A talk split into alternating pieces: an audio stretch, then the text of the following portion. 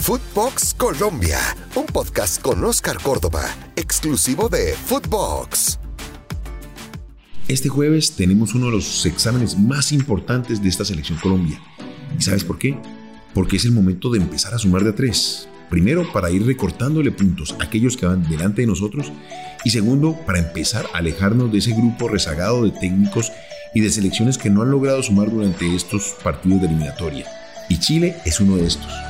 Porque si le llegamos a ganar, le agarraríamos 6 puntos de diferencia y eso marca un número importante dentro de este periplo de clasificar a Qatar 2022. Acompáñame en este podcast y analicemos lo que va a ser esta jornada entendiendo los cambios que tiene Reinaldo para este compromiso. Y es que desde el 2001 Colombia no le gana a Chile en Barranquilla. Y si le sumamos que desde el 2012 Colombia no le gana a una selección grande en la Conmebol, se nos complica más el tema.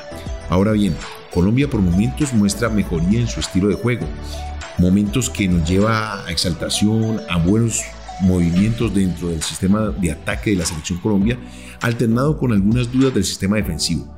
Pero ya es el momento que Colombia empiece a sumar más números de minutos jugados de forma correcta, donde tenga el control permanente del partido y que de alguna manera logremos la victoria que tanto necesita.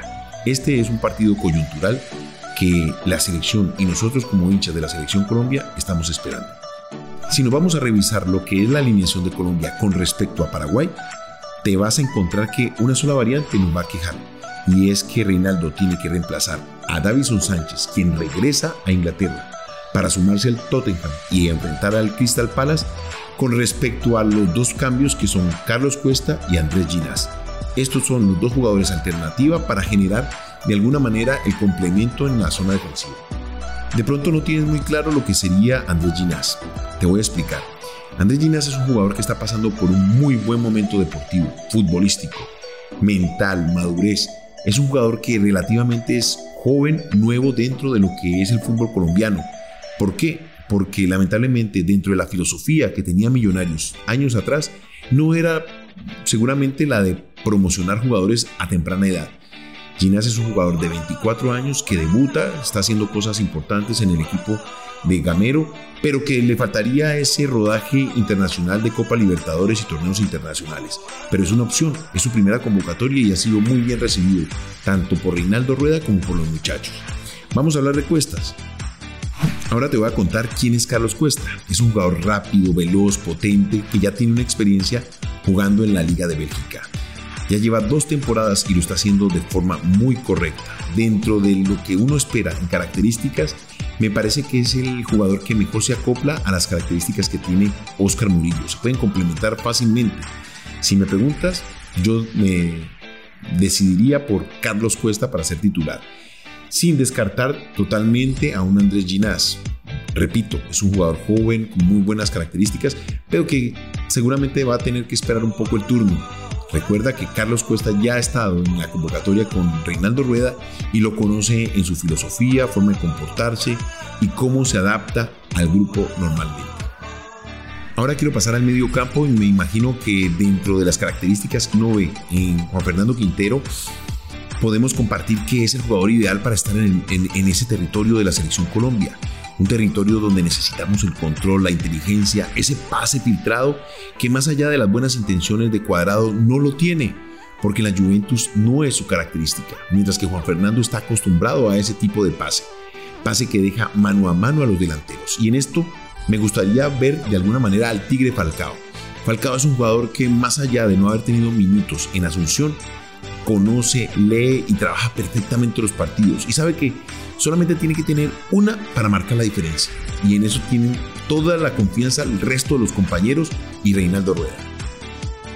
Y ahora uno teniendo a Juan Fernando Quintero y a Falcao en el terreno de juego, pues no los podemos dejar solos. Tenemos que pensar que en ataque se deben sumar los laterales, llámese Tecillo, llámese eh, Muñoz, pero darle apoyo de alguna manera para que encuentren puntos donde descargar y generar algún tipo de juego totalmente distinto. Centros de costados, triangulaciones, asociaciones. Eso es lo que tiene que volver a encontrar Colombia dentro de su funcionamiento de juego. Yo creo que extrañamos todos los colombianos ese estilo de juego, el que nos caracteriza. No quiero descartar a Borja. Me podría dar a la idea de jugar con dos delanteros de alguna manera, ¿Por qué? Porque Borja es un jugador inteligente que ya tiene la experiencia bastante importante para enfrentar este tipo de partidos.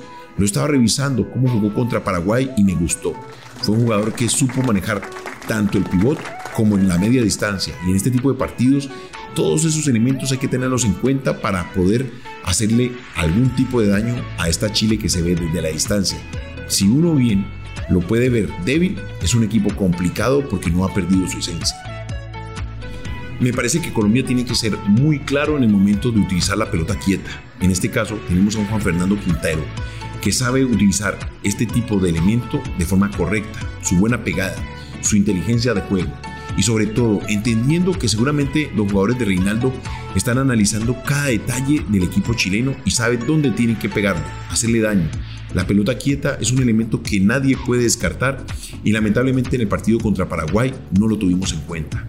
Como un recorderis, en el partido contra Chile, dirigido por Reinaldo Rueda, no, perdón, por el profesor Lara, estuvimos trabajando mucho la pelota quieta. Lamentablemente no la supimos aprovechar y Chile sí, por eso se nos fueron encima, nos ganaron en el marcador y de ahí la ventaja. Lamentablemente cuando fuimos a Paraguay a buscar ese partido tan importante, no fuimos con la suficiente contundencia para lograr el objetivo. Este es un recuerdo de ese partido que jugamos en Medellín y que lamentablemente no logramos concretar. Y esto no se trata de hacer una egoteca. Me parece que estos partidos con Chile son deliciosos de jugar. Chile es un equipo que te deja jugar, que no pega, que más allá de su dinámica y su disposición, es un equipo limpio en su momento de ir y apretar a los costados o en el medio campo. Recuerdo muchos partidos contra la selección chilena. Me tocaron en Barranquilla, en Bogotá, en Chile. Y recuerdo uno con mucho cariño que fue el que jugamos en Santiago y me fue espectacular atajé unas 4 o 5 horas bastante difíciles e importantes. Estaba el Bambán Zamorano, estaba Marcelo Salas y fue un partido delicioso para nosotros. Sobre el final, una jugada que se inventa Juan Pablo Ángel, que no dio por perdida. Tira el centro y de alguna manera del bolsillo más guardado que tenía el Tigre Castillo se mandó una chilena espectacular y logramos vencer a la valla de Chile. 1-0 importante, 3 puntos a nuestro bolsillo y a disfrutar para regresar a Colombia con un botín bastante importante para nosotros. Como has podido observar, son pocos los detalles que he podido colocarle a esta selección. Me parece que el partido contra Paraguay no fue malo. El primer tiempo Colombia tenía todo el control y lamentablemente nos encontramos con un gol en contra de una forma bastante especial. Una jugada muy aislada dentro de la capacidad de los jugadores paraguayos. Pero Colombia tuvo todos los elementos para irse adelante, tiro libres, pelota en el palo, salvadas del arquero. O sea, Colombia está encontrando de nuevo su, su juego. Lo que le hace falta es continuidad y contundencia. Recuerda, este es un podcast de Footbox Colombia, exclusivo de Footbox. Esto fue Footbox Colombia con Oscar Córdoba, un podcast exclusivo de Footbox.